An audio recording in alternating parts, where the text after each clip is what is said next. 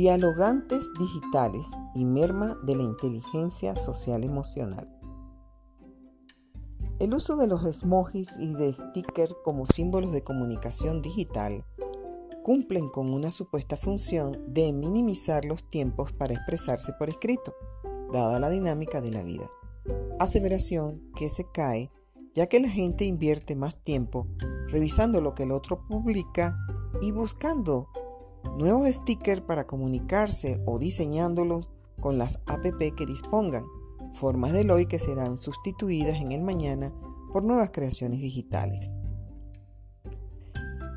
En contradicción a la manifestación de la gente en cuanto a la necesidad de evitar el aislamiento social y poder compartir físicamente las relaciones interpersonales en diferentes ambientes, cada día es mayor el uso y abuso de stickers e imágenes con mensajes que no son propios, sino copiados, denotando una baja calidad en la manifestación de la creatividad y de la inteligencia social emocional, aunado a una creciente frialdad en las comunicaciones bajo la excusa de no tener tiempo.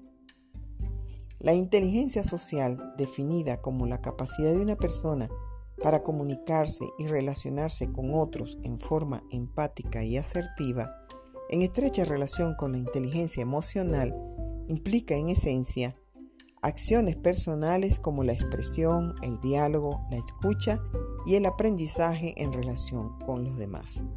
Y requiere un trabajo de crecimiento personal para desarrollar el autoconocimiento, la autorregulación emocional, la empatía y una buena actitud de saber escuchar e interpretar las emociones de los demás a nivel verbal y corporal.